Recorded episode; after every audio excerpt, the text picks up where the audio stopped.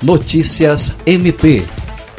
O Ministério Público do Estado do Acre, por intermédio do Centro de Apoio Operacional de Defesa do Meio Ambiente, Patrimônio Histórico e Cultural e Habitação e Urbanismo, promoveu uma reunião na última terça-feira com o Ministério Público de Contas, Tribunal de Contas do Estado do Acre e a Agência Reguladora de Serviços Públicos do Acre para discutir ações que vêm sendo desenvolvidas para o fortalecimento e implementação da Política Nacional de Saneamento Básico.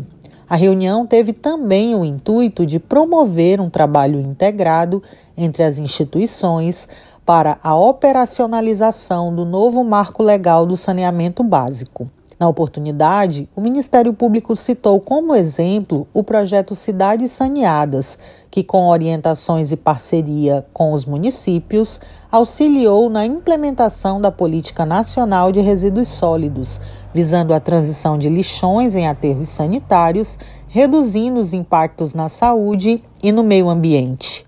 Como encaminhamento, o Ministério Público do Acre e o Ministério Público de Contas acordaram que será elaborada uma recomendação conjunta com vistas a garantir um quadro mínimo de servidores para atuarem na área do saneamento.